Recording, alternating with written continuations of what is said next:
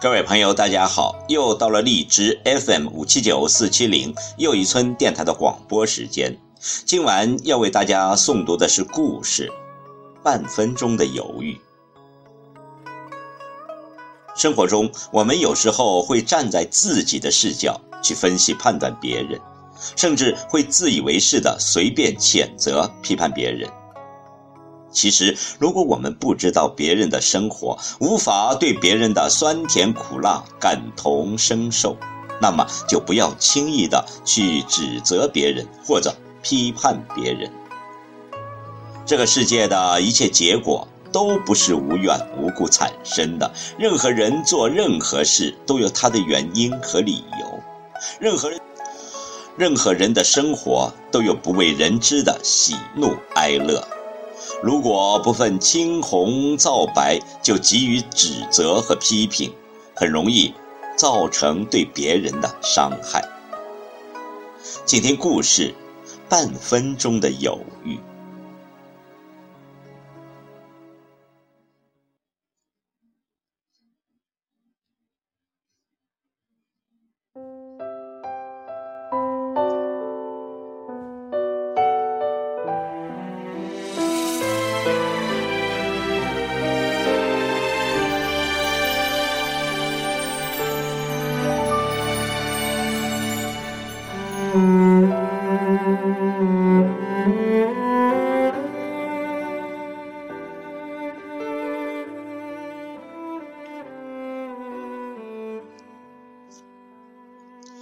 坎尼尔和弗拉茨是美国一所小学的老师，他们和南非的一所小学建立了友谊的帮带关系。有一次，卡尼尔和弗拉茨一起带着几位美国学生来到了那所南非的学校。那所学校位于南非的一个贫困的小镇边，所谓的学校也是只是一个由几根大木头搭起来的草棚。学生们上课的时候都坐在泥地上，连凳子也没有。低矮的课桌破旧不堪。卡尼尔和弗拉茨等人的来到，使这所小学增加了不少的活力。一连好几天，卡尼尔和弗拉茨为南非的孩子们讲解了许多他们从未听说过的新的知识。在将要结束的这次友谊帮带活动的前几天，卡尼尔和弗拉茨决定带南非的孩子们去山上探索自然的奥秘。正当他们来到半山腰的时候，意外发生了。弗拉茨因为想拉一把其中的一位南非黑人少年，结果自己却失去了平衡，摔下了一条足有两米深的山沟里。他的头磕到了一块岩石上，顿时晕了过去，血流不止。坎尼尔在孩子们七手八脚的帮忙下，把弗拉茨送到了小镇的医院里。医生在抢救弗拉茨的同时，发现他嗜血过多，再不补充血液的话，随时会有生命的危险。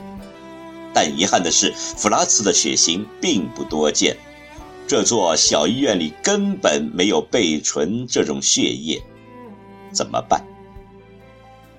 抽我的血吧！卡尼尔和那些美国学生纷纷的把手臂伸向医生，然而等医生给他们做了检测之后，又失望了，他们没有一个和弗拉茨的血型相匹配。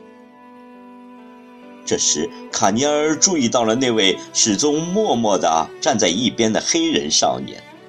弗拉茨正是因为想拉他，才摔下山沟的。卡尼尔走过去对他说：“试试你的血吧。”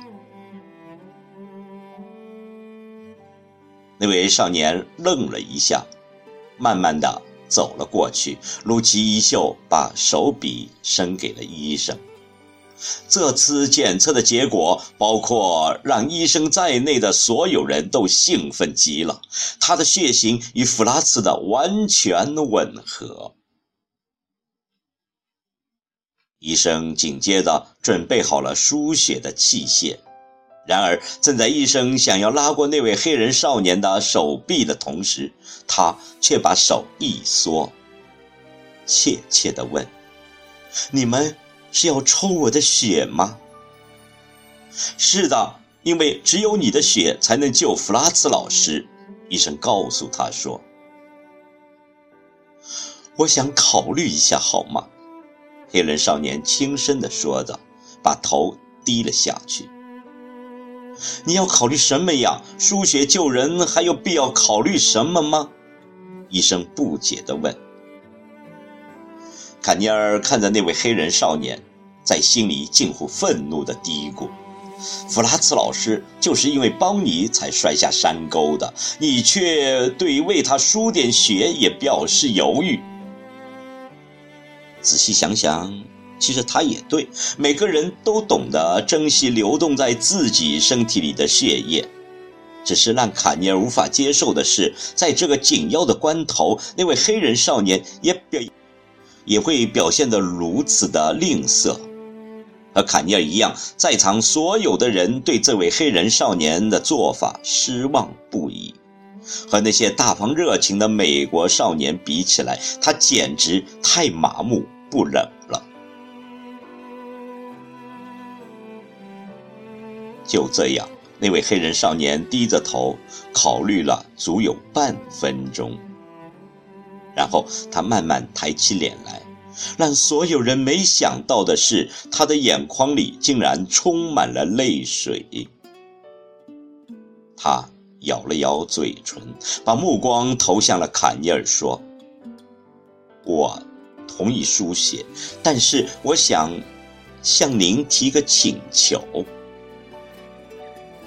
输血救人还要讲条件，这简直太让人愤怒了。”卡尼尔心里想着，但为弗拉茨能及时得到救治，他只好回答说：“好的，好的，你说。你们为我们带来了很多新的知识，这对我们太有帮助了。我只希望你们以后能经常来我们的学校。”那位黑人少年说着，用异常渴望的眼神看着卡尼尔。这还用说吗？我们当然会这样做。”卡尼尔说。黑人少年似乎得到了一个满意的答复，他把手伸向了医生，随后闭上了眼睛。那一刻，两颗泪珠从他的眼中流了出来。就这样，黑人少年。就这样，黑人少年身体里的血液及时地输进了弗拉茨的体内，弗拉茨得救了。几分钟后，那位黑人少年抽完血后，被医生安排坐在长椅上休息。卡尼尔赶紧为他端去了一杯开水。那位黑人少年喝了一口水以后，轻轻地问卡尼尔说。您能帮我去问一下医生吗？你有什么问题？卡尼尔问。我想知道，我将在什么时候死去。少年说到这里，眼睛再次的湿润了。他的声音虽然不响，但在这个安静的诊室里，大家还是听清了他的话。死，你并不会死去呀，你只是输出了一点血，需要休息一下而已。坎尼尔和医生几乎同时回答说。那一刻，包括卡尼尔和医生在内的所有人突然明白，黑人少年还以为给别人输血会丧失自己的生命，因此他输血前的犹豫，并不是在考虑。要不要输血给弗拉茨老师，而是在考虑要不要为弗拉茨老师而献出自己的生命。更让人无法想象的是，他做出了那个在他看来是要献出生命的决定，只用了半分钟。